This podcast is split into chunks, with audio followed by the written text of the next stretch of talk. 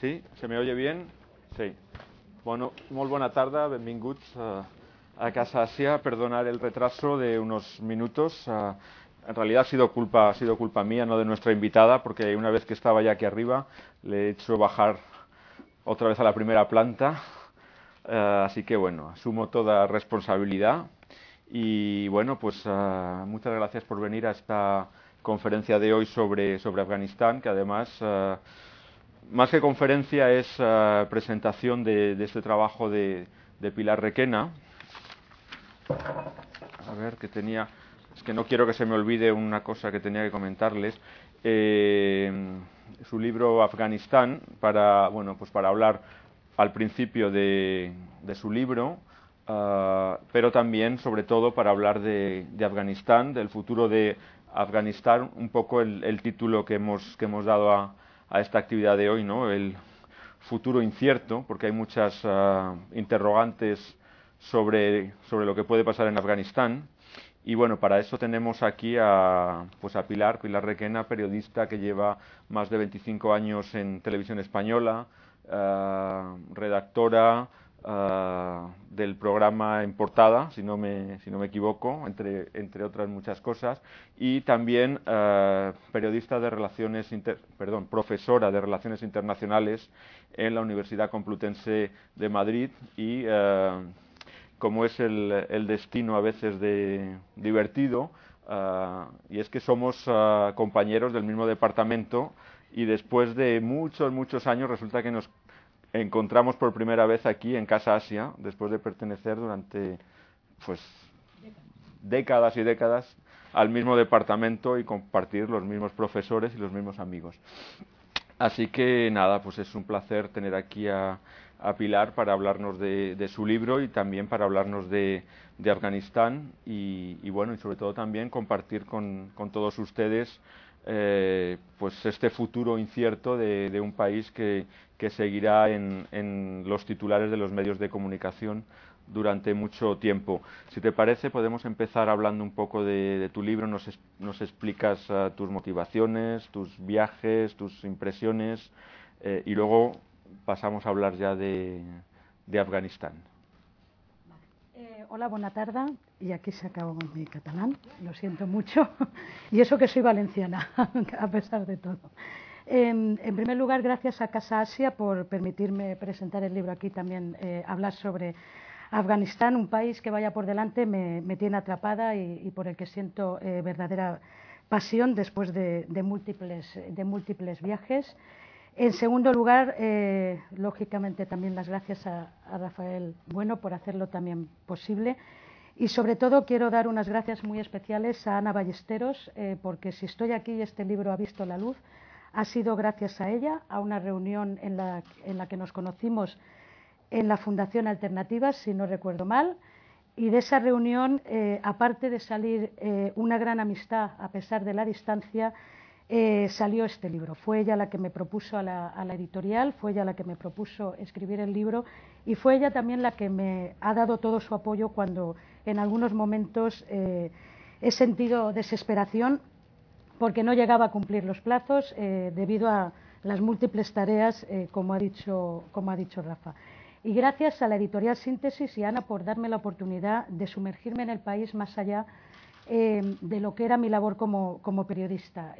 Lógicamente, mis primeros encuentros con Afganistán fueron por, el, por la labor de periodista durante los años 90 en la redacción de Internacional de los telediarios y después, en el año 2001, tuve la oportunidad de cubrir la conferencia de paz de Bonn, eh, porque era corresponsal en Berlín y, lógicamente, eh, me, tocó, eh, me tocó cubrirla.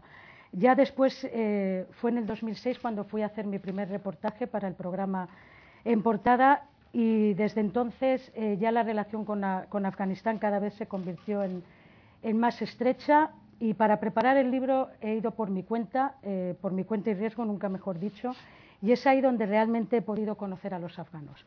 He podido eh, hacer un poco lo que, entre comillas, me ha dado la gana, eh, sin tener limitaciones, sin tener los famosos caveats que tienen eh, la mayor parte de los miembros de los países extranjeros que están desplegados y desplazados a Afganistán porque no había nadie ni que me dijese que, que, que, tomase medidas de seguridad ni que a las 8 de la tarde tenía que estar secuestrada, entre comillas, en un hotel.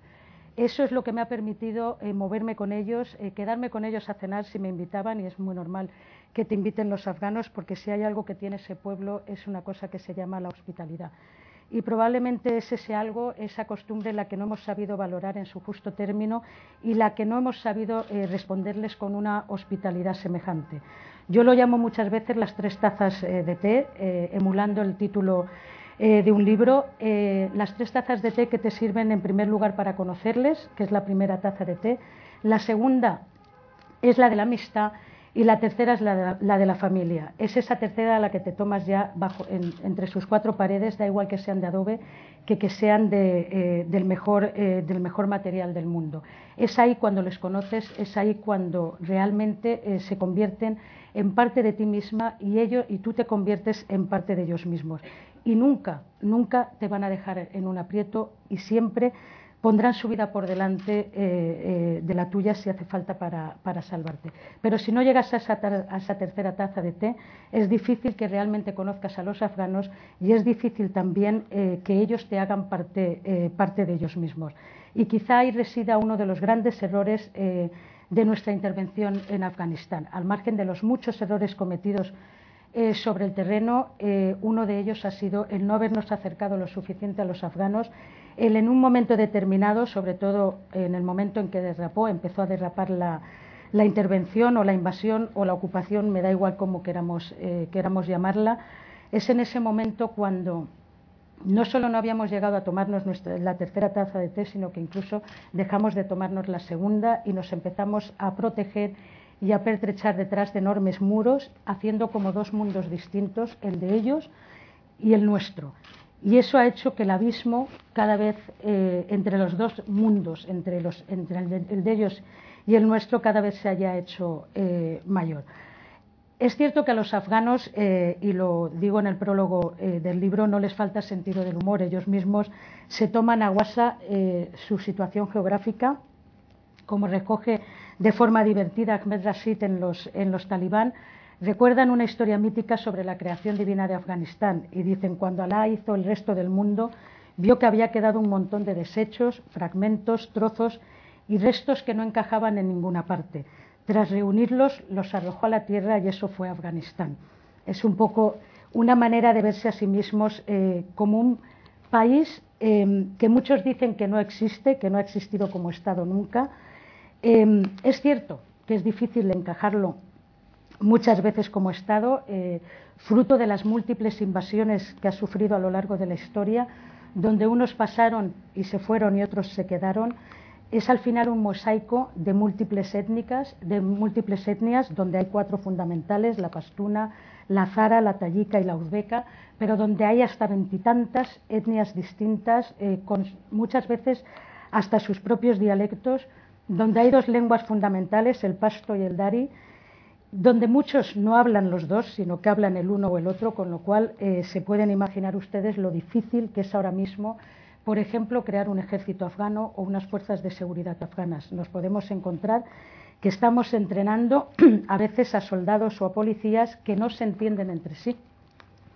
Y eso es algo que hay que tener en cuenta y no olvidar cuando decimos lo difícil, lo complicado que está siendo esta intervención, lo que está costando y lo que puede eh, llegar a costar. El comienzo de la intervención, que no fue intervención, fue un ataque norteamericano a Afganistán, fue producto realmente de una venganza. Una venganza pura y dura eh, por el 11 de septiembre.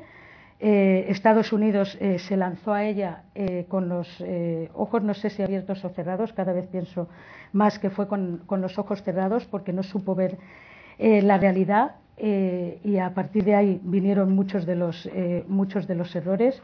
Se lanzó, como digo, a ese ataque por venganza. Luego quisimos, eh, quisimos tamizarlo o quisimos eh, eufemizarlo con palabras como lucha por los derechos de la mujer, eh, sacar a la mujer de la cárcel del burka, que también lo ha habido, y probablemente ahí, aunque nos parezca mentira, se hayan producido los mayores avances, aunque no sean los suficientes eh, durante estos años. Pero eso fue el eufemismo que luego utilizamos para lo que fue un ataque puro y duro contra los talibanes y contra, eh, y contra Al-Qaeda, que realmente tenía allí su base desde la que se preparó, mientras no se demuestre lo contrario, el 11, el 11 de septiembre. Después vino ya, eso sí, la colaboración de la eh, comunidad internacional, eh, donde Estados Unidos, sin embargo, siguió eh, teniendo en marcha la Enduring Freedom, la, la, operación Libertad Duradera, y hay que hacer una diferencia entre esas dos operaciones, entre la operación que fue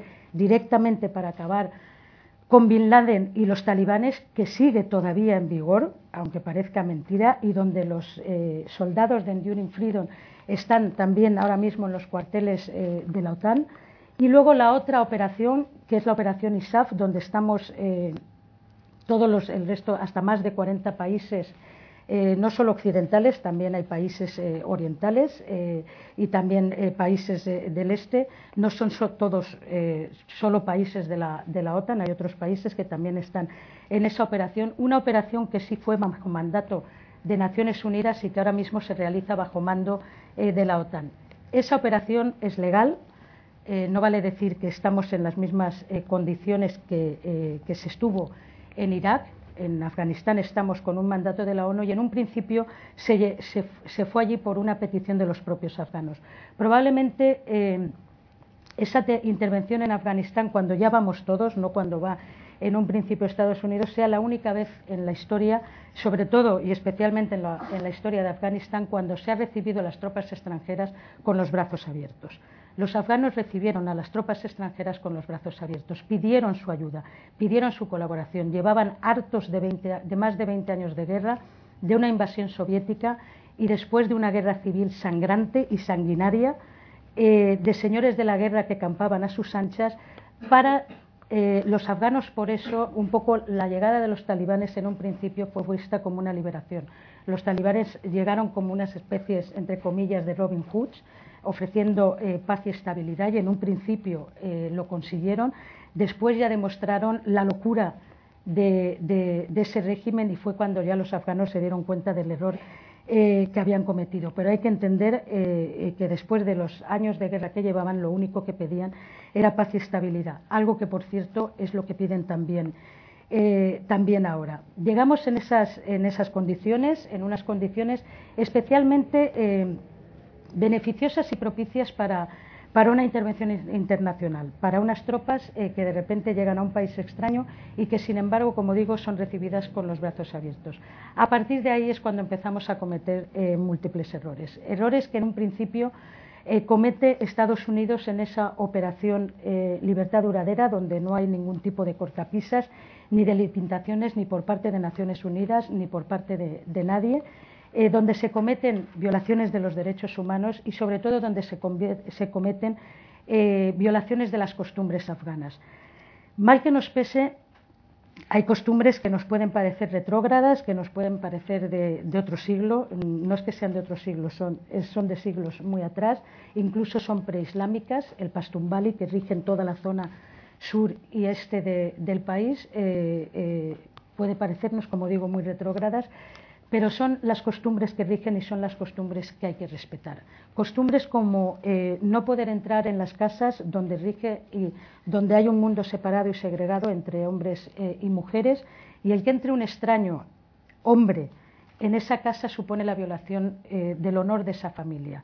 La mujer es vista como una propiedad. Es así, esperemos que cambie en el futuro, pero hay que darles lógicamente su tiempo para que cambien. No podemos imponerles el cambio, no podemos imponerles nuestros modelos y es lo que hemos eh, intentado hacer en muchos aspectos durante, durante, estos años y ahí reside la base probablemente fundamental eh, de, los errores. El querer imponer un modelo sobre una cultura completamente distinta, eh, con sus, propios, sus propias formas de funcionamiento sociales, con unas relaciones tribales donde ellos se manejaban a sí mismos y que, con las que deberíamos haber contado desde el principio y no se contó.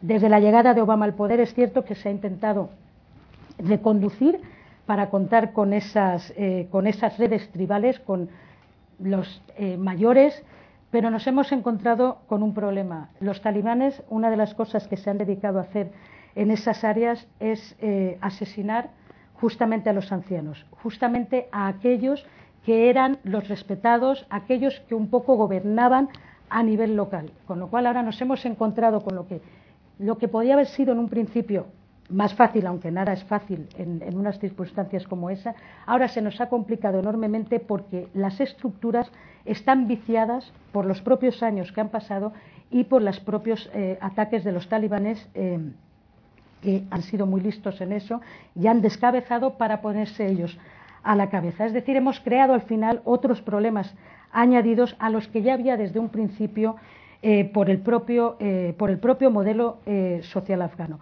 Siempre ha habido un cierto centralismo en forma de, en forma de monarquía en Afganistán, pero sobre todo se gobernaba y se reinaba en las, en las grandes ciudades y sobre, todo, y sobre todo en Kabul. Hay una diferencia abismal entre el mundo rural y el mundo, y el mundo urbano en Afganistán. O sea, es como la noche eh, y el día. Lo había también en esos felices eh, años 70 y 60 que todos eh, recuerdan con cierta nostalgia en Afganistán y también en Occidente, porque durante los años 60 y 70 eh, muchos hippies y muchos progresistas europeos iban a Kabul porque Kabul era como la Suiza de Asia, donde había mucha libertad, donde las mujeres, por cierto, no andaban con burka, eh, muchas de ellas eh, dicen ahora, no, es que íbamos en minifalda. Bueno, lo de la minifalda es relativo, era falda por encima eh, de la rodilla, pero visto lo, como visten ahora, aquello era otro mundo completamente distinto, donde las mujeres gozaban de derechos en, las, en el mundo urbano. Cuidado, no hablemos del mundo rural eh, donde las mujeres votaban, tenían derecho a voto por, por la Constitución de los, de los, años 70, donde las mujeres estudiaban, donde las mujeres trabajaban, donde las mujeres conducían. Es decir, no todo ha sido el mundo talibán en Afganistán. Afganistán en los años 60 y 70 probablemente incluso estaba más desarrollado en el tema de, de los derechos de la mujer de lo que hemos conseguido incluso en estos en estos diez años. En el mundo rural se avanzaba muy poco, como se ha avanzado también muy poco en estos años. Pero yo siempre digo, y es algo que eh, creo que queda reflejado en el libro, que debemos eh, un poco analizar los cambios eh, en el mundo urbano para ver qué posibilidades hay de cara al mundo rural. Las revoluciones se hacen de dos maneras, o desde las urbes o desde, desde, desde el campo a través de guerrillas. En Afganistán estamos o hemos intentado hacer esos cambios desde las urbes, que lógicamente es una parte mínima con respecto al gran, eh, al gran Afganistán. Eh, ya ahí es donde hemos, eh, hemos fallado, no hemos llegado eh, al mundo rural porque sencillamente era muy peligroso, porque lo perdimos desde el primer momento, sobre todo el sur y el este, por esos errores que hemos cometido. Y hubo un error fundamental y básico que fue en el 2003 la guerra de Irak. La guerra de Irak, con la guerra de Irak se empezó a perder Afganistán. Hasta entonces, más o menos, se había conseguido una cierta estabilidad, una cierta paz entrecomillada, ciertos avances relativos en lo que era la construcción y no reconstrucción de un Estado de Derecho, porque en Afganistán hemos partido de cero, no hemos partido de algo, hemos partido de un país completamente arrasado, de una, eh, de una población desesperanzada, con eh, más de un tercio, por no decir un cuarto de su población, eh, no, mucho más de un cuarto de su población eh, refugiada o desplazada dentro del propio país. Eh, hubo, llegó a haber hasta 6 millones de afganos o, incluso siete si contamos los que, los que se fueron también a, países occidentales, eh, refugiados después de invasiones soviéticas, talibanes y, guerra, y guerra civil. Colocamos directamente a aquellos que conocíamos y que, nos, y que le hicieron a Estados Unidos el trabajo sobre el terreno, eh, que eran los antiguos muyahidines. Los antiguos muyahidines eh, a los que Estados Unidos, con el ISI pakistaní, los servicios secretos pakistaníes y el dinero eh, de la CIA y de Arabia Saudí habían estado eh, formando, aleccionando y apoyando en la Guerra Fría para, con un objetivo fundamental que era echar a los soviéticos de Afganistán. Una vez conseguido eh, la retirada, una vez conseguida la retirada en 1989 de los, eh, de los soviéticos, eh, sencillamente se dejó Afganistán a su suerte y con Afganistán se dejó también a su suerte a los pakistaníes con todos los millones de afganos que estaban allí refugiados y que los pakistaníes apoyaron eh, y, directamente alimentaron durante todos esos años. Por eso el ver también Pakistán y Afganistán como enemigos irredentos desde hace años me parece también una visión equivocada. Es verdad que ahora hay odio entre ellos. yo creo que un odio fomentado, además desde las cúpulas incluso de los medios de comunicación. A mí me ha sorprendido mucho el año pasado, durante años, eh, sacar el tema de pakistaní, lo sacaba yo, ellos no lo sacaban de motu propio. Ahora, a la tercera mm, mm, frase, salía el odio a Pakistán. Es decir, eso está creado, porque ellos mismos reconocen eh, que Pakistán les ayudó eh, en ese momento. Pero con esa ayuda, lógicamente, auspiciado como digo, en el marco de esa Guerra Fría se formaron esos muyahidines. Esos muyahidines son con los, y eso está reconocido eh, eh, por los propios norteamericanos, son con los que se contó en el 2001. Esos muyahidines, muchos de ellos eh, tienen crímenes de guerra a sus espaldas, fueron los que destrozaron Afganistán durante la guerra civil y fueron los que colocamos en el poder en la conferencia de Bonn, porque nos habían, habían hecho a Estados Unidos el favor de allanarles el terreno en, el ataque a Afganistán. Estados Unidos no quiso utilizar tropas de tierra y el trabajo sobre el terreno lo hicieron eh, fundamentalmente la Alianza del Norte del asesinado Massoud justamente dos días antes del 11 de septiembre por miembros de, eh, por miembros de Al-Qaeda. Les devolvimos el favor eh, colocándoles en el gobierno y al final también en el Parlamento afgano y eso ya fue otra de las razones por las que los afganos ya empezaron a tener sus serias dudas sobre lo que se estaba haciendo en Afganistán. Cuando tú terminas colocando en el poder eh, a señores que tienen crímenes de guerra a sus espaldas, eh, que han violado derechos humanos y a los que no se les lleva a juicio, sino que al final entran en el Parlamento y eh, sacan adelante leyes que les permiten tener inmunidad, podemos entender que los afganos empiecen a mirarnos con un poco de cara rara y empiecen a decir qué se está haciendo aquí. Si al final también permitimos que la corrupción crezca de forma exponencial y en más de una ocasión digo que para la, corrupción es como el tango, se necesitan dos, no solo uno, el que se corrompe y el que, es, y, el que corrompe. Em, y sabemos eh, quién tiene el dinero para corromper a los afganos y quién ha dejado el dinero durante todos estos años para los afganos que se corrompan, pues vemos que la otra parte del tango eh, son, justamente los países extranjeros. Hay un ejemplo muy claro. Sirpur es una zona de, Kabul construida eh, con permiso de, de Karzai y llevada a cabo, y, y, siendo beneficiado principalmente Fahim, el vicepresidente, antiguo señor de la guerra y criminal de guerra que debería estar ante el Tribunal Penal Internacional, eh, es el que permitió la construcción de palacetes, realmente eh, donde el gusto deja mucho que desear, palacetes construidos por señores de la guerra, por señores de narcotráfico, pero palacetes que ahora mismo tienen alquilados eh, embajadas extranjeras, Blackwaters, es decir, fuerzas de seguridad privadas, ONGs e incluso Naciones Unidas. Habría que preguntarse qué parte es la más corrupta de cada uno de ellos. Con esto no quiero eh, poner de bueno a Karzai. Karzai es lo que es, ha cometido los errores que ha cometido, probablemente el colocarse en la poltrona y no querer soltarla eh, de ninguna de las maneras, pero Karzai es un corrupto porque nosotros lo hemos permitido.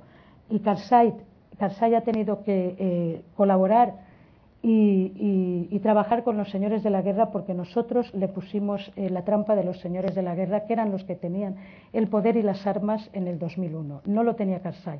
Karzai llegó desde Pakistán, lo colocaron porque había que colocar un pastún y el que tenían que no era ni talibán, ni sospechoso de haber sido talibán, ni de haber apoyado a los talibanes, eh, era Karzai, que por cierto no era la, primera opción de los norteamericanos, fue la segunda, lo que pasa es que la primera la, mataron los, eh, los, talibanes, eh, y Karzai además cuando pidió ayuda a la CIA en la embajada de Islamabad, le dijeron que no, que no le ayudaban y entró con su motocicleta y sus, y sus cinco compañeros de fatigas a unificar eh, su tribu de Kandahar, eh, donde él sí que, era, sí que es un jefe tribal, lo heredó de su padre, y con eso se eh, empezó a combatir a los talibanes en el mes, en el mes de septiembre del, 2000, del 2001. Cuando habían perdido la primera opción y eh, había sido rodeado por los talibanes, sí que es verdad que acudió en su ayuda a la CIA y fue cuando ya le dieron toda, eh, toda la ayuda para que sobreviviese y poder tener esa alternativa que luego utilizaron. A Karzai se le presentó en Bonn, y lo digo porque nos quedamos todos súper extrañados, en lord de heroísmo, eh, de una especie de, de, héroe que estaba en el frente eh, de Kandahar pero también es cierto que no estaba en la lista que teníamos ninguno de los periodistas, ni yo creo ni la mitad de la, de la comunidad internacional. Buscábamos por todos los papeles y decíamos, a alguien le suena Hamid Karzai, a nadie nos sonaba. Apareció en ese momento y en ese momento lo colocaron. Es cierto que probablemente de todos los que están ahora mismo en el poder, sea el único que en aquel momento no estaba manchado. Y cuando digo manchado, digo manchado de sangre y manchado de crímenes. Él no había participado en la lucha contra los invasores soviéticos porque estaba estudiando en ese momento en la India y luego se fue a, Estados Unidos.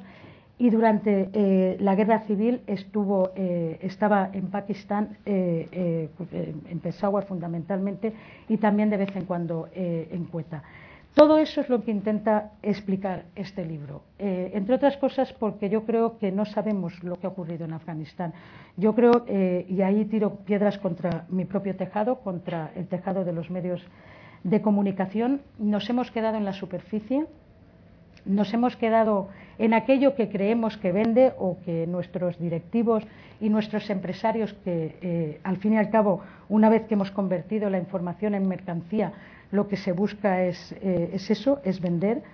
Eh, y lo que nos han hecho eh, creer que vende, que es la violencia, que son los atentados, que son toda la parte negativa de la intervención, que hay y mucho de negativo, pero también hay, no voy a decir mucho, pero bastante de positivo.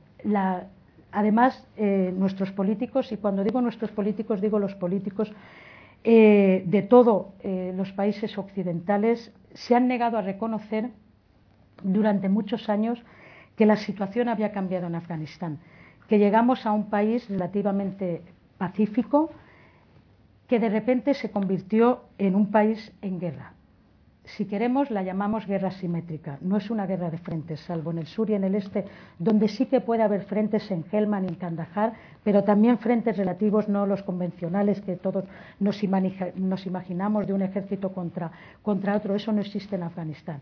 En Afganistán existe una insurgencia, existe una, lo que hoy llamamos una guerra asimétrica, pero al fin y al cabo guerra. Y nuestros ejércitos. Eh, son ejércitos, no son hermanitas de la caridad, no son ONGs, son ejércitos y van armados. Y cuando son atacados deberían responder, y es lo que no se ha hecho en los últimos años, porque la decisión política era la de estar en los cuarteles, la de intentar no combatir para que no mm, supuestamente no nos manchásemos las manos de sangre y a ser posible no tuviésemos ningunas, eh, no tuviésemos víctimas que, eh, que lamentar.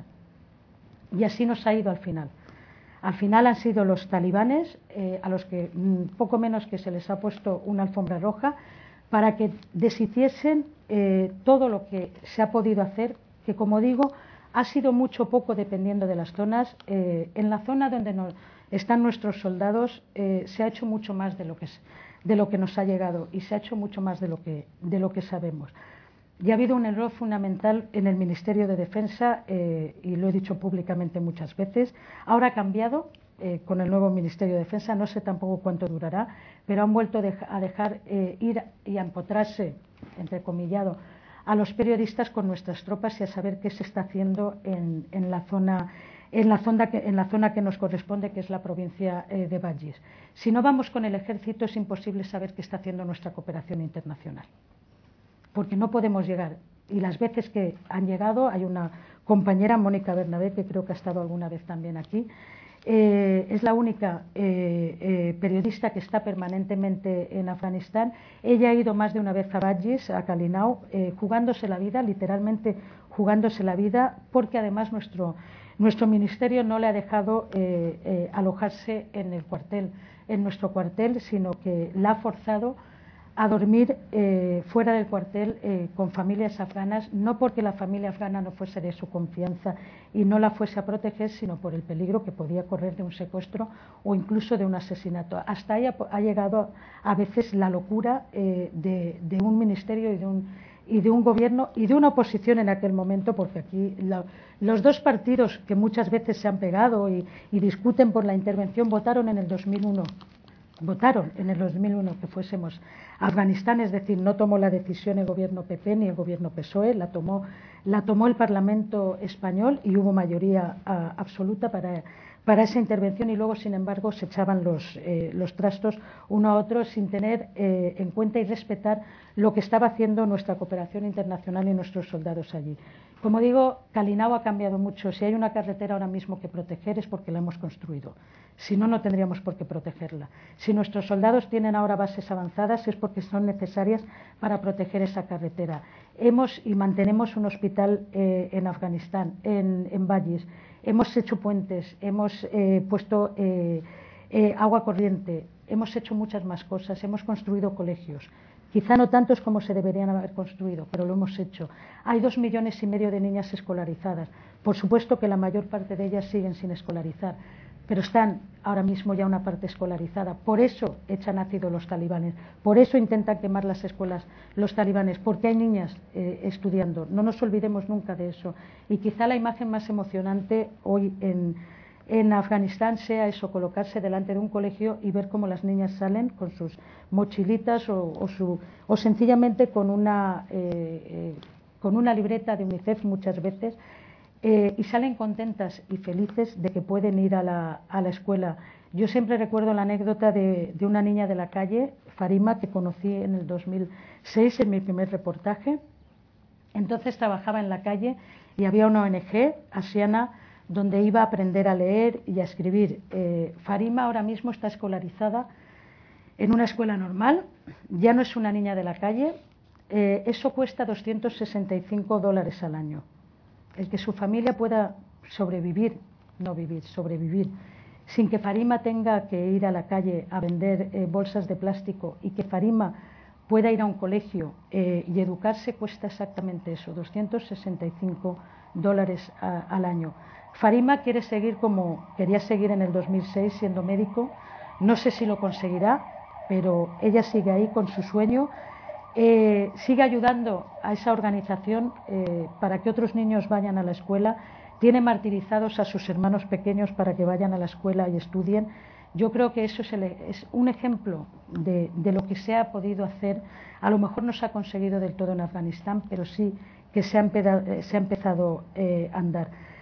Todo esto es lo que, lo que plantea el libro. Lo que plantea el libro es un poco explicar qué hay en el trasfondo de Afganistán, intentar hacer un repaso histórico y geoestratégico a, lo, a, lo, que ha sido Afganistán y es Afganistán, a lo que ha sido la intervención, a los errores y a los aciertos. Porque, como decía antes, los medios de comunicación nos hemos quedado en la superficie. Hemos contado eso, la violencia, los atentados, pero no nos hemos parado a contar un poco que más allá de esa violencia, de esos atentados, hay vida en Afganistán, hay vida en Kabul.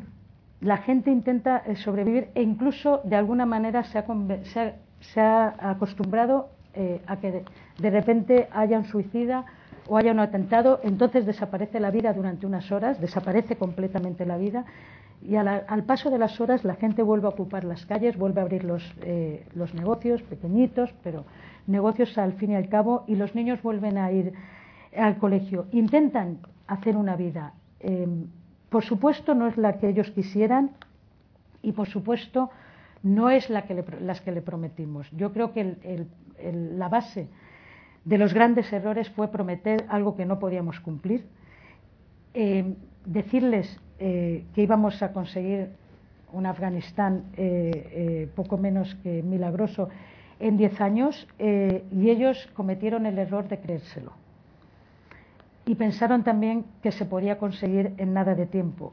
Eso en unas circunstancias, como os digo, que al principio eran súper positivas y beneficiosas y donde no habíamos empezado todavía eh, a cometer errores tan bestiales como, la guerra de Irak. Si a eso le sumamos la guerra de Irak y todo lo que vino después, pues 10 años, 11 años no es prácticamente nada. Estamos hablando de un periodo de tiempo de nada y estamos hablando de zona de un Pakistán, de un Afganistán, perdón, en general que muchas veces lo llamamos de la Edad Media. Pretender traer la Edad Media al siglo XXI en 10 años era una quimera eh, y se ha demostrado, eh, si además eh, cometemos, como he dicho, tantos errores, pues todavía es más quimera y sobre todo nos vamos por las circunstancias en las que estamos ahora mismo.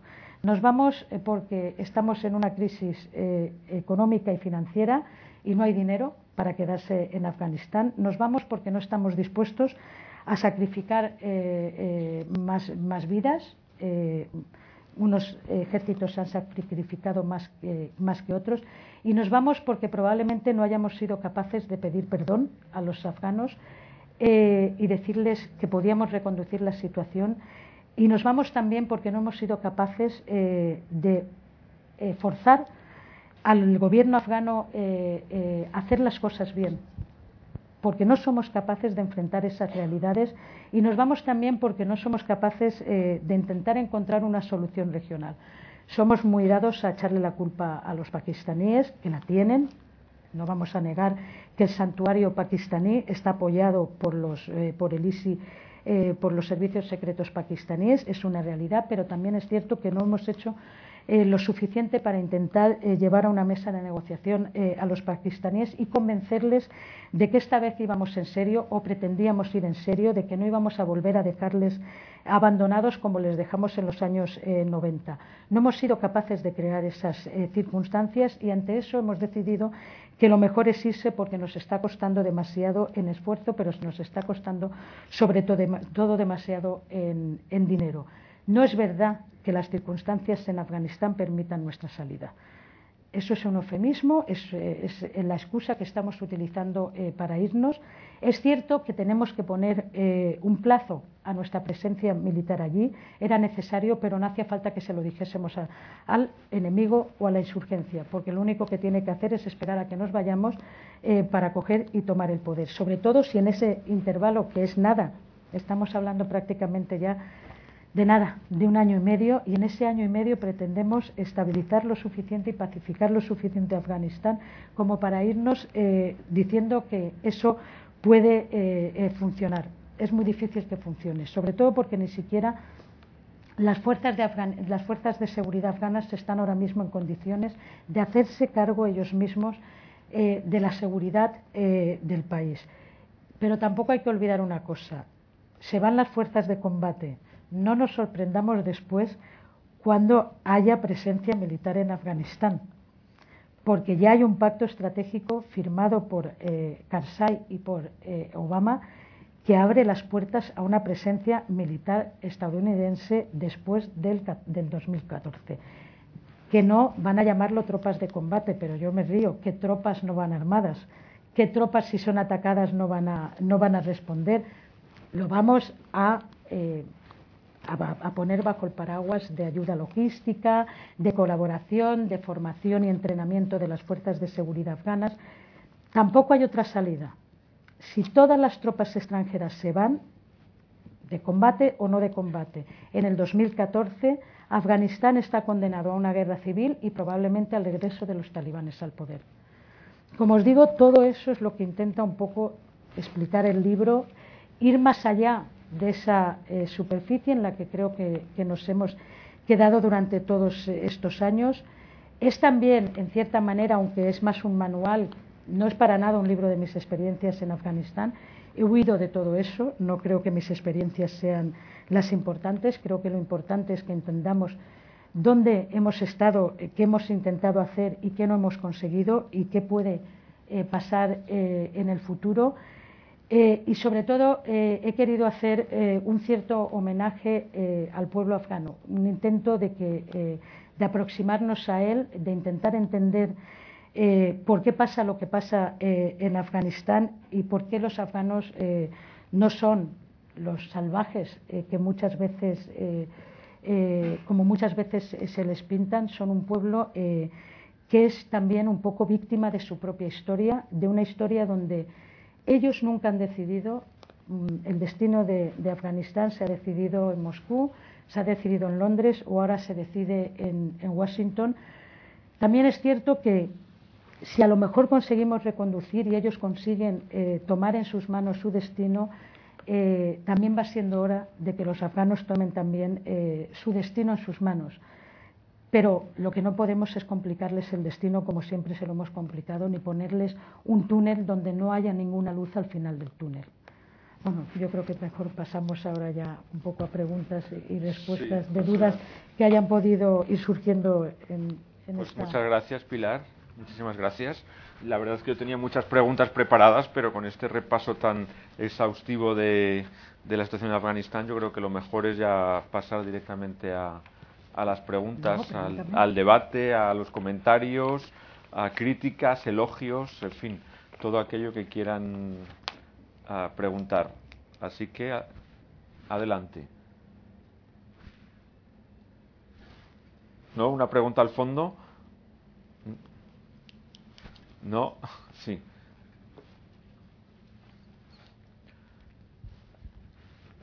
Eh, me gustaría preguntarte em, cómo ves la retirada de las tropas y su coincidencia en el tiempo con las próximas elecciones presidenciales. No sé si, crees que eh, se adelantarán las elecciones para que no coincidan y quién será el que se presente y se quede con esa patata caliente. Porque no sé si Karzai cambia la constitución para volver a presentarse o tú ves que haya otra persona que más idónea o que tenga más apoyo popular en Afganistán? vamos a ver, ese es uno de los, eh, de los escenarios.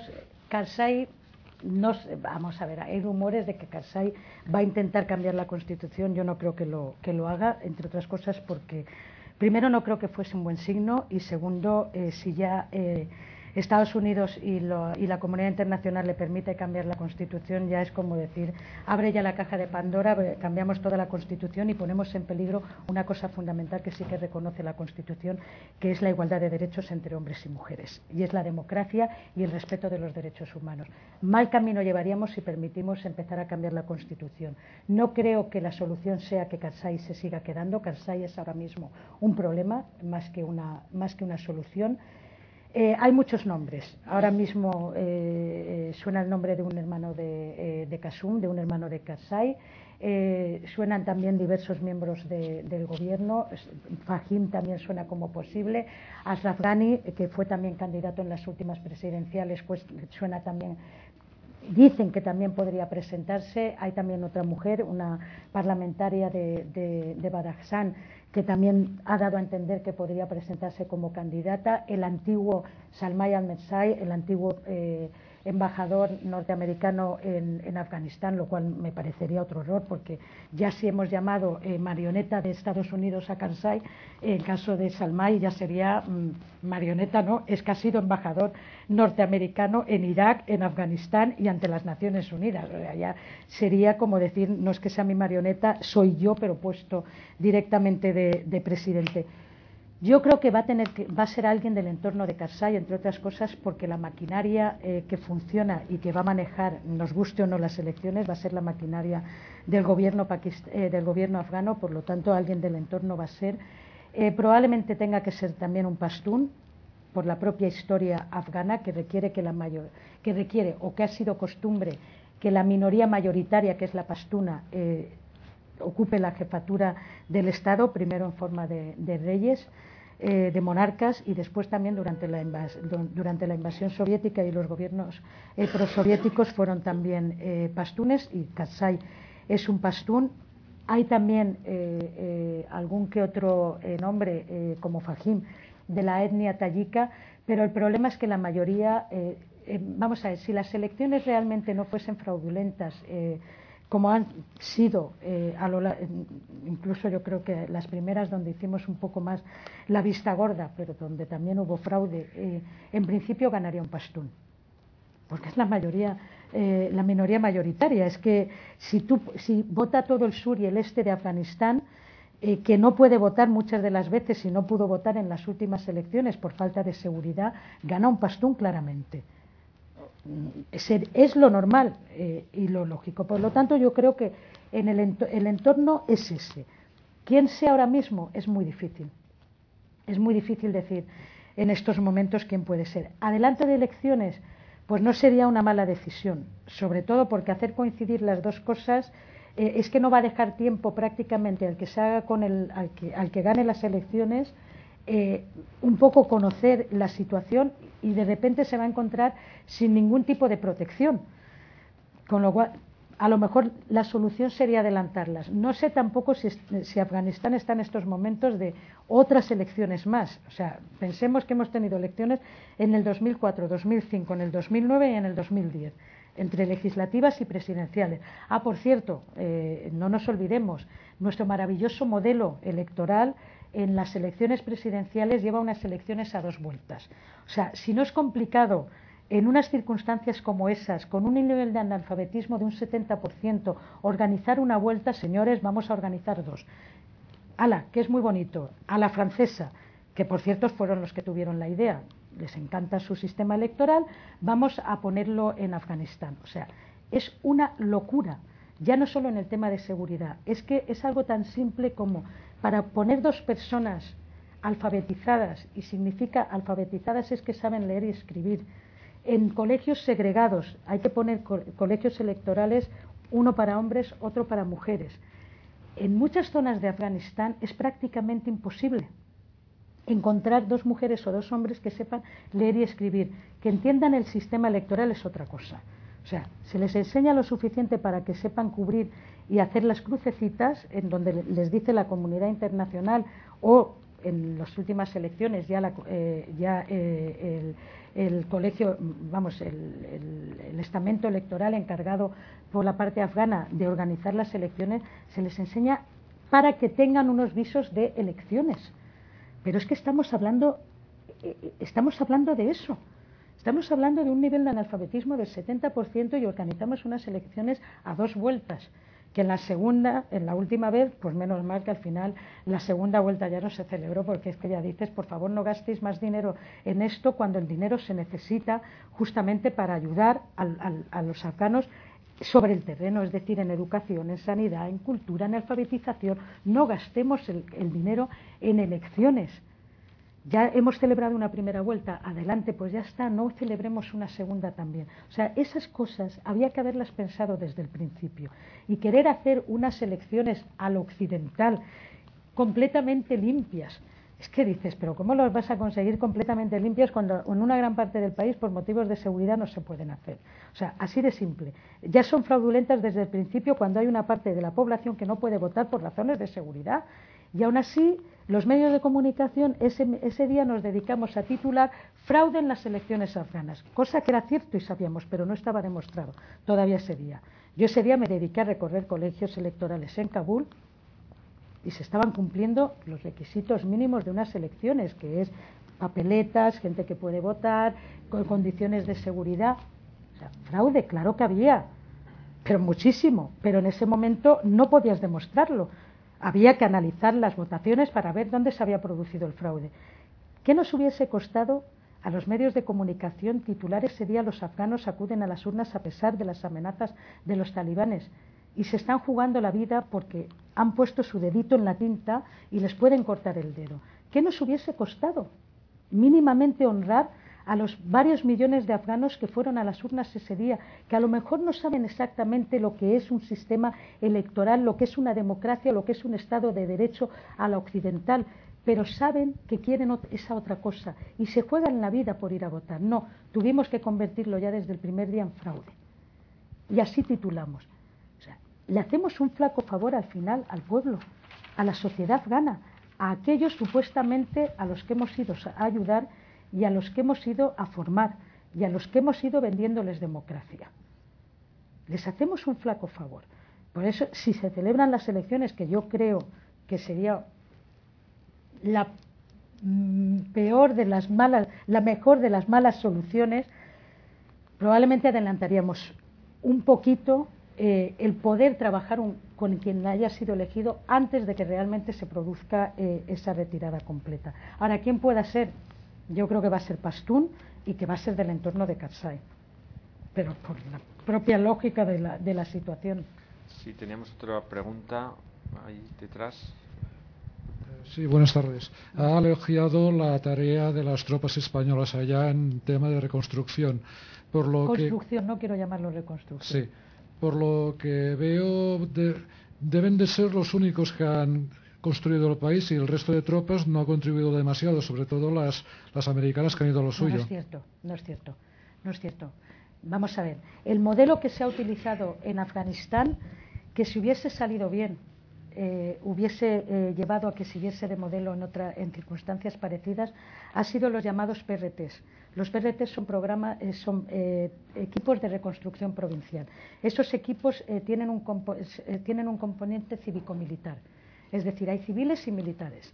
Los militares, lo que se trataba es de dar seguridad para que los civiles, es decir, ingenieros, ONGs, pudiesen trabajar sobre el terreno.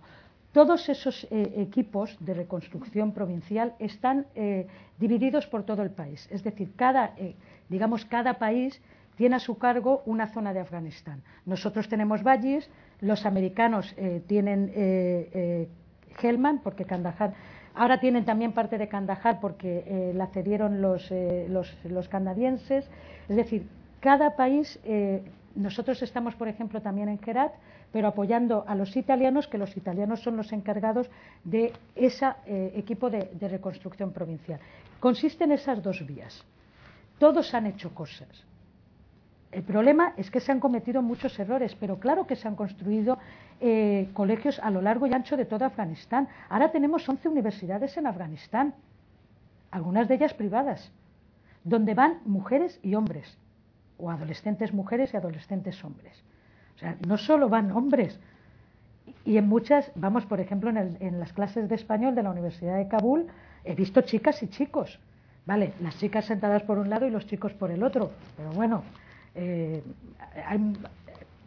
hubo momentos en este país donde nos sentábamos también igual en, las universidades. Me refiero que sí que se han construido cosas, se han construido hospitales, a lo mejor no tan buenos como se deberían haber construido. Por supuesto que se ha perdido muchísimo dinero en el camino, en corruptelas y en todo, pero sí que se han construido cosas, se han hecho carreteras. Ahora mismo hay compañías aéreas afganas. Tú ahora mismo, como, como civil, te puedes, puedes ir a Herat, puedes ir a Kandahar, puedes ir a, a, a, Bagram, digo a Bagram, perdón, a, a Bamillán, con, con, un, con una compañía aérea afgana otra cosa es que te atrevas o no a coger el avión. Pero vamos a ver, eso no lo había en el 2001. Todo eso se ha hecho posible gracias a toda esa intervención internacional. Es decir, sí que se han hecho cosas. No podemos decir que no se ha hecho nada cuando hay siete millones y medio de niños escolarizados, cuando hay universidades, cuando hay también universidad en Kandahar, cuando hay universidad en Herat. lo que pasa es que no lo hemos contado no solo han hecho los españoles, han hecho los americanos. Los americanos, vamos a ver, han hecho mucha labor también civil. El problema es que solo vemos la parte negativa de, los norteamericanos, que son pues lo que no debería haber pasado nunca. Los, daños colaterales, las operaciones nocturnas eh, perfectamente diseñadas para asesinar eh, a supuestos eh, talibanes, donde además también se asesina a toda la familia. Solo conocemos esa parte porque no hemos ido a contar la otra parte. Por supuesto, hay zonas donde se han hecho más cosas y zonas donde se ha podido hacer menos, como pueda ser el sur y el este. Es decir, cuanto menos seguridad hay, menos, menos trabajo eh, se ha podido hacer. No quiero llamarlo trabajo humanitario, ha sido trabajo de construcción. Tampoco quiero hablar de la construcción de un Estado, porque, en fin, tengo mis serias dudas de que hayamos construido un Estado. Pero sí que, hemos hecho, sí que hemos hecho obras de infraestructuras, sí que se han hecho colegios, sí que se han hecho hospitales por supuesto, todo, vamos a ver, un colegio muchas veces son cuatro paredes, con pupitres y un sistema educativo eh, que va de aquella manera. Tú en Kabul ahora mismo tienes colegios donde se aprende inglés, otro donde se aprende francés, otro donde se aprende eh, turco, otro donde se aprende eh, italiano, porque depende de qué cooperación o qué país haya construido o esté manteniendo el colegio, pues enseñan un idioma u otro bueno, vamos a tener a los afganos hablando distintos idiomas. El problema, también uno de los problemas, es que no se ha conseguido hacer un currículum único, es decir, un sistema educativo único para todo el país, donde También es verdad que los mejores profesores eh, se, fueron al exilio, muy pocos han regresado, todavía se está trabajando en la formación del profesorado. O sea, es que, vamos a ver, partíamos de cero. Ya han pasado apenas 11 años. Tenemos que pensar en eso. O sea, es que querer Mira, yo recuerdo que en la conferencia de Afganistán, en los pasillos, todos, las organizaciones internacionales, los propios afganos, eh, em, las, Naciones Unidas, todos decían por los pasillos presencia militar mínima durante 15 años y entonces podemos empezar a hablar de retirarnos. Y ayuda humanitaria, es decir, Paganini durante medio siglo mínimo, para poder empezar a hablar de algo. Eso lo hemos convertido en nos largamos a los 10 años y empezamos a reducir también la ayuda. Cuando estábamos hablando de, circunstancias idóneas, no de regreso de talibanes, de guerra de Irak, de tal. Estábamos hablando de un escenario ideal. Y aun hablando de un escenario ideal, en los pasillos se estaba hablando de estos, de estas etapas en el tiempo. No seamos hipócritas y no pidamos milagros donde no se, pueden, no se podían hacer milagros.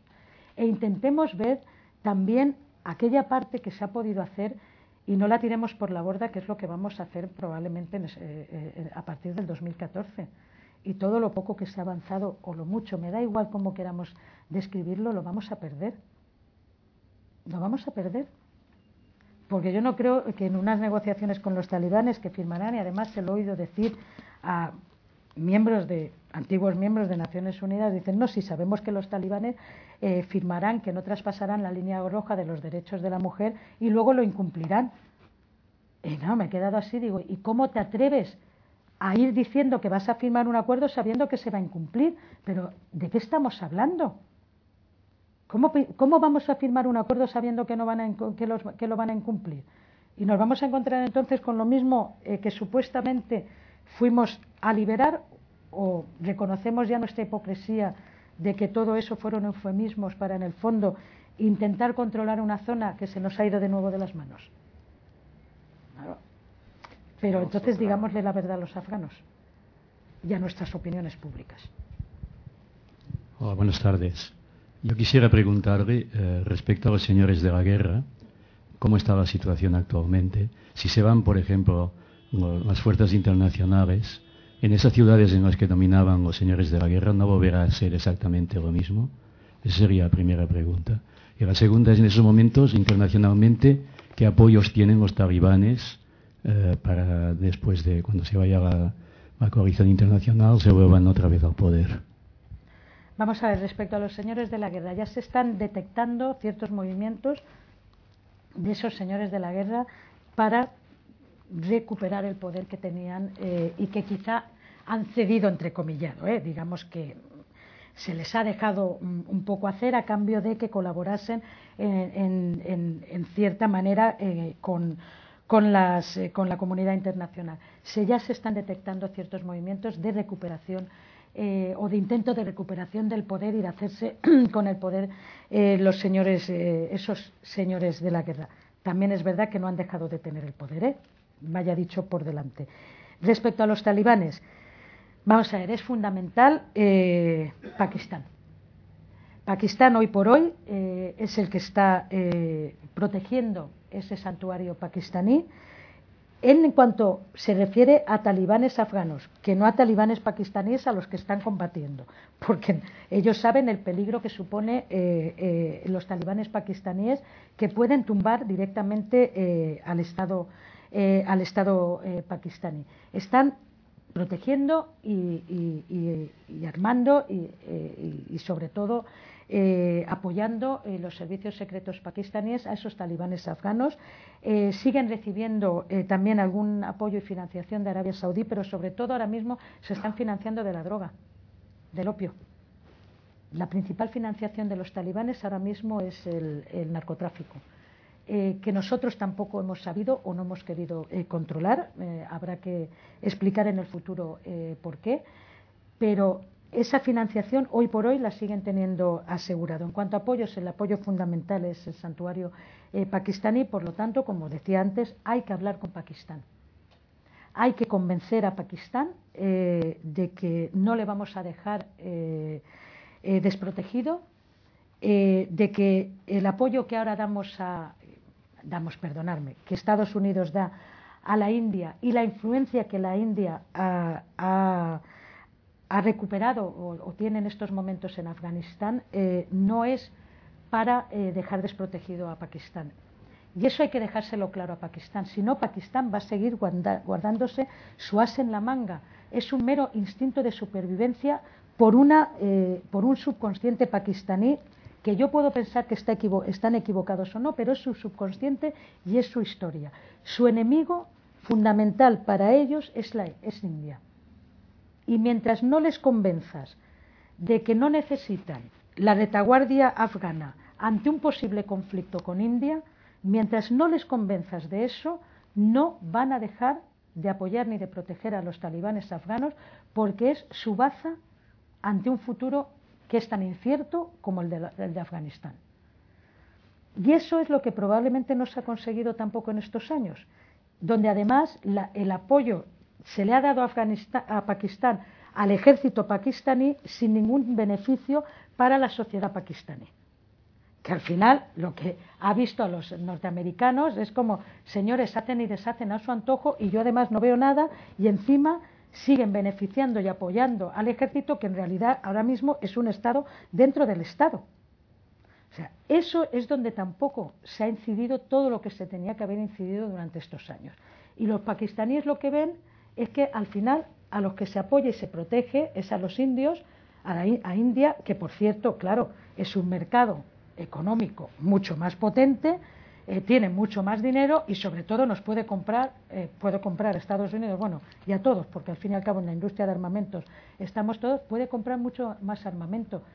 Y ya hay, vamos a ver, ya hay rumores de que hay pactados y firmados ya muchos contratos para el futuro sobre compra de armamentos a, países occidentales por parte de India. O sea, ese factor hay que tenerlo siempre en cuenta cuando hablamos de talibanes. O sea, si se consiguiese llevar a la mesa a los pakistaníes, si se consiguiese de verdad convencer a los pakistaníes que no están cerrados a decir no queremos ningún tipo de acuerdo, es que nosotros queremos inmolarnos ante esta situación, si fuésemos capaces, o fuese Estados Unidos capaz de crear esa banda regional también en cuanto a negociaciones, el santuario eh, pakistaní, si eso se redujese, habríamos andado mucho camino.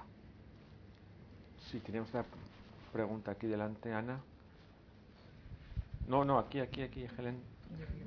y luego vamos para Pilar, Pilar, te felicito por esta conferencia. Bueno, siempre es bueno ir a hablar de Afganistán, aunque sea un un país en estos momentos tan en, una situación tan, tan trágica, pero y, solo quería hacer un comentario sobre la época en que, como tú has dicho, eh, Afganistán parecía Suiza.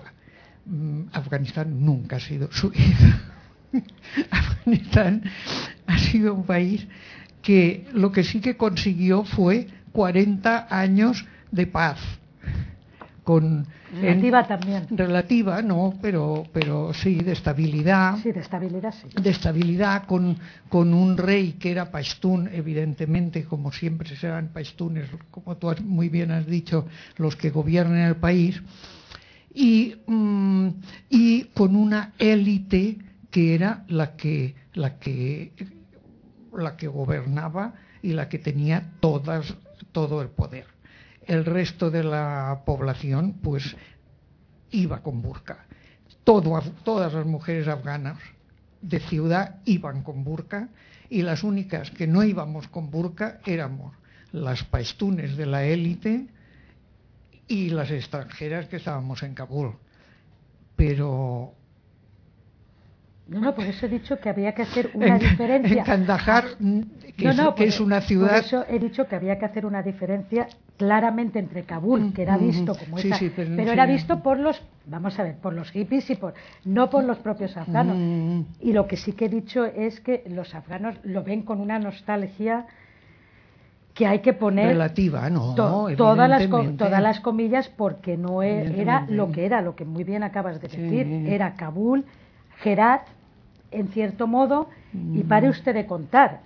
Pero para ellos sí que es ese sueño que tienen ahí muchas veces idealizado, que también les dicen muchas veces, cuidado, el idealismo viene de que, bueno, de que se dieron unos pasos que a lo mejor si no hubiese habido golpe de Estado contra el rey, eh, si no hubiese habido invasión eh, soviética, a lo mejor estaríamos hablando de otro Afganistán, o a lo mejor no, no lo mm. sabemos. Pero sí que es verdad que, como bien dice, se habían conseguido 40 años de estabilidad, y se habían empezado a dar algunos pasos en las ciudades. Pero, por supuesto, el resto era dos mundos completamente distintos y eran las élites todavía, vamos, lo sabrás perfectamente, cuando en los años 20 intentó el rey Amanula llegar y decir que se quiten todas las mujeres de la de, la, de, la, familia de la familia real el, el, pañuelo y aparezcan sin pañuelo y todos los hombres sin burka, eh, sin burka porque entonces incluso sin pañuelo ¿eh? porque yo he visto yo he visto eh, cuadros donde están también sin pañuelo. Sí, sí, y que además se vistan a la occidental los hombres ya sabemos lo que pasó no pues le costó lo que le costó. El trono el trono o sea que pero sí que podemos ver esa época como algo que pudo ser y no llegó a ser. Lo cual demuestra eh, que los afganos no son lo que son, lo que son ahora ni lo que luego fueron, sino que pueden ponerse también a decir, bueno, pueden haber ciertos cambios. Y yo creo que hay, por ejemplo, en el tema de las mujeres, jugábamos también con cierta ventaja. Pues yo me he encontrado muchas veces con que han sido las, son las madres las que animan a las hijas a luchar ahora por sus derechos porque ellas ya tuvieron algunos que no eran un dechado de virtudes, pero bueno, ya eran algunos. Cosa que en otros países era justamente lo contrario. La liberación era, tengo que eh, convencer a mi madre y a mi abuela de que entiendan que yo quiero vivir de distinta manera. Hay muchas veces en las familias, sobre todo en las familias más, pudientes o más de élite intelectual o, de élite económica, te ves justamente eh, eso, ¿no? Que son las madres y las abuelas las que dicen a las hijas hay que moverse, hay que luchar ahora contra la situación porque ellas vivieron otra situación. Por supuesto, en esos ámbitos reducidos. Pero bueno, probablemente tengamos que eh, analizar esos ámbitos reducidos para ver si es posible luego ir ampliando. Sí, sí. Y lo que, lo que me parece importante es que ha habido una diáspora tan tremenda de las, de las mentes eh, eh, intelectuales, de, la gente, de los profesionales, de la gente que tenía una cierta formación, que, que, que claro, el país ha quedado empobrecido en ese aspecto. Y estas, estas gentes no piensan volver, no van a volver a Algunos han intentado volver y se han vuelto a ir. Y se han o, vuelto a ir. O se han visto involucrados en historias nada eh, claras y han tenido que volver a coger las de Villadiego. O sea, y, muchos han, han, intentado, lo sabemos todos, con, con la llegada de Karzai al poder, hubo mucha gente joven que no eran los eh, no era la élite que se había ido, pero sí hijos de esa élite que se había ido, gente formada eh, fuera que fueron a intentar echar una mano, incluso perdiendo dinero, jugándose la vida y a los dos años dijeron adiós muy buenas o ahora ya están trabajando para empresas extranjeras. Mm. porque claro, la diferencia también de salarios eh, es abismal.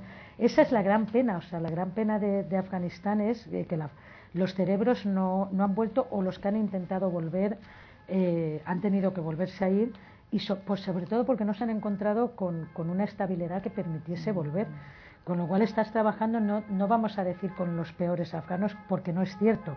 Estás trabajando mm. con gente que, que es víctima de treinta y pico años llevamos ya de guerras de distinto, de distinto tipo. O sea, mm. no podemos decir que es, que es que son tontos, no, es que no han tenido la oportunidad de, de ningún tipo de formación. La única oportunidad que han tenido es eh, salvaguardar la vida en la medida de, en la medida de lo posible, ¿no? Mm. Y usar armas.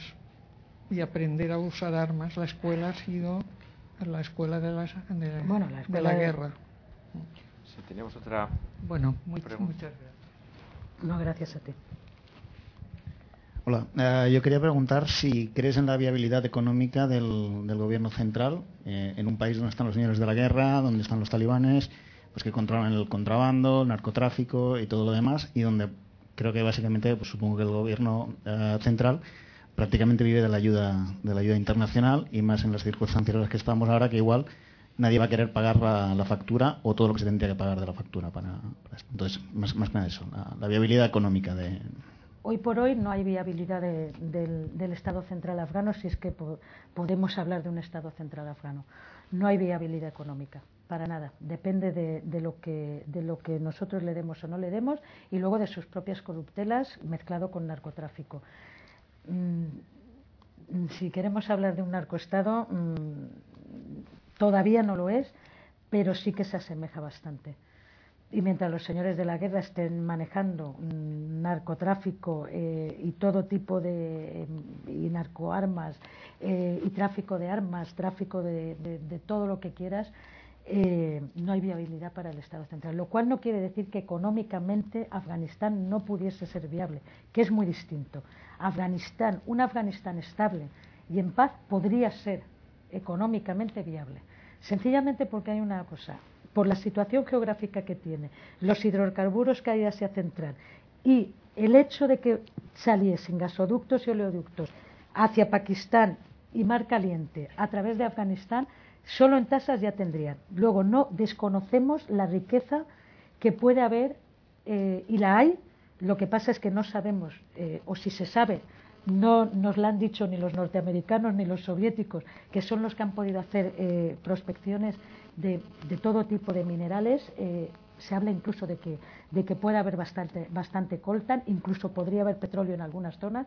O sea, es decir, económicamente, agrícolamente es más complicado, aunque sí que hay zonas eh, que pueden producir mucho, pero habría que encontrar eh, correas de distribución a través de una, una situación geográfica terrible, porque hay que hablar de que es un país eh, eh, muy montañoso en muchas zonas, pero sí que habría zonas que a lo mejor sí que podrían producir para determinadas zonas. Es decir, habría viabilidad, pero mientras no haya estabilidad y paz, imposible. O sea, la única viabilidad es eh, lo que nosotros le vayamos dando. El problema es que si luego no controlamos lo que damos, pues apañados vamos, que es un poco lo que ha pasado en estos, en estos años.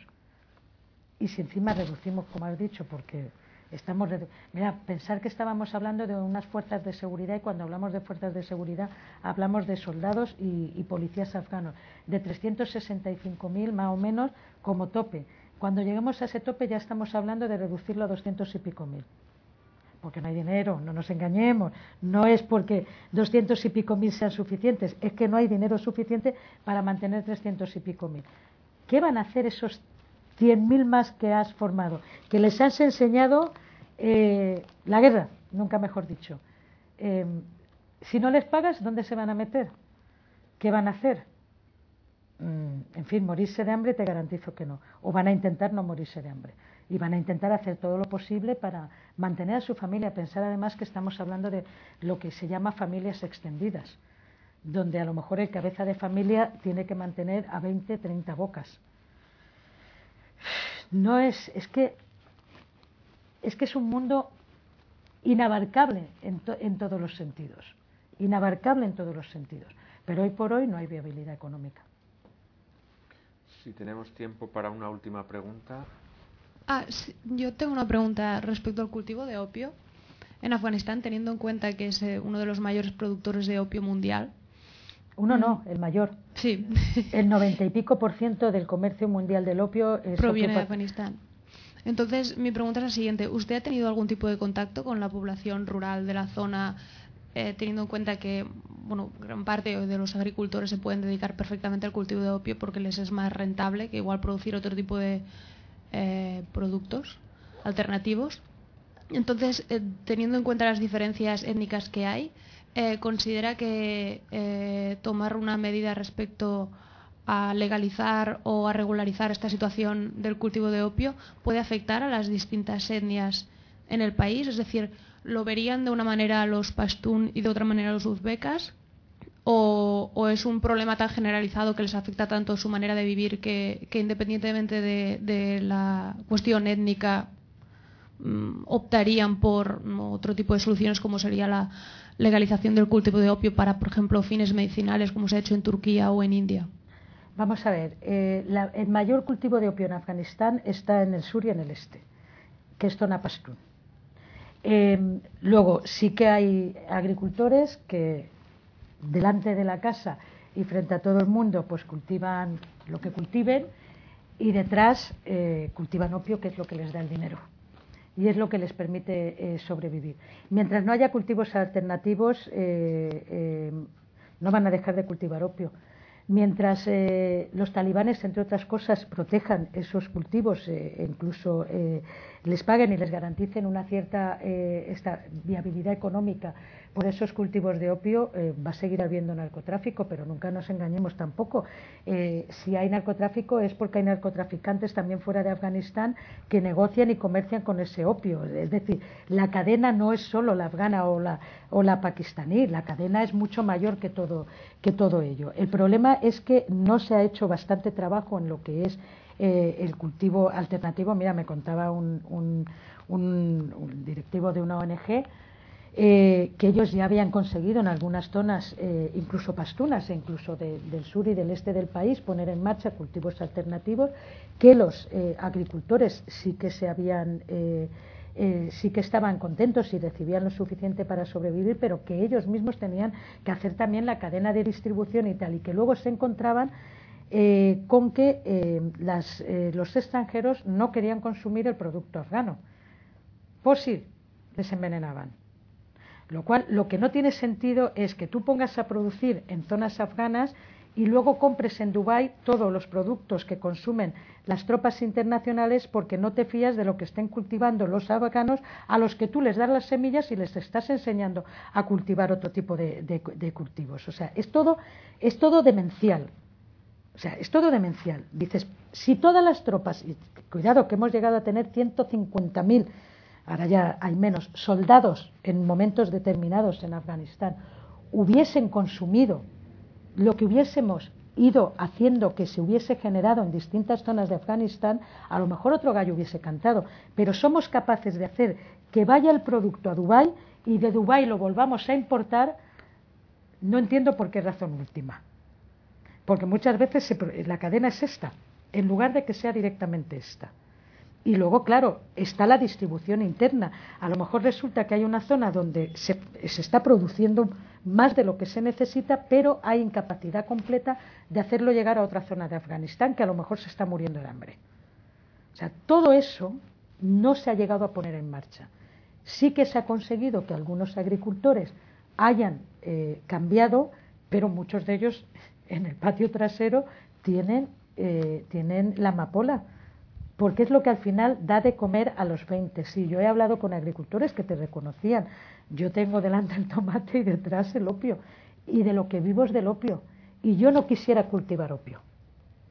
Que de todas formas es un cultivo que, también se ha tenido tradicionalmente en Afganistán. Sellis y otras eh, organizaciones en momentos eh, ya hubo un proyecto para eh, mantener a lo mejor un cultivo determinado de opio, como bien decías, por, eh, para, para, uso medicinal, etcétera, etcétera. Podría ser una solución de cara al futuro, pero primero tendrías que empezar a ver cómo eh, eh, accedes a otro tipo de cultivos tradicionales. cultivos alternativos, perdona. Y no creo que haya problemas en cuanto a etnias, es un problema de supervivencia. De, de, hecho, creo que las empresas farmacéuticas se negaban a comprar el opio de Afganistán, porque sí que podría haber sido una, una fuente de ingresos muy importante. Es, el eh, es la propuesta que hizo Senlis y bueno, y hubo ataques a Senlis de, de aquí te espero. De hecho, se transformó eh, en otro nombre, eh, en un ONG con otro nombre y sigue, de todas formas, intentando trabajar en esa, en esa posibilidad. Pero yo no creo, yo no creo que sea un problema étnico.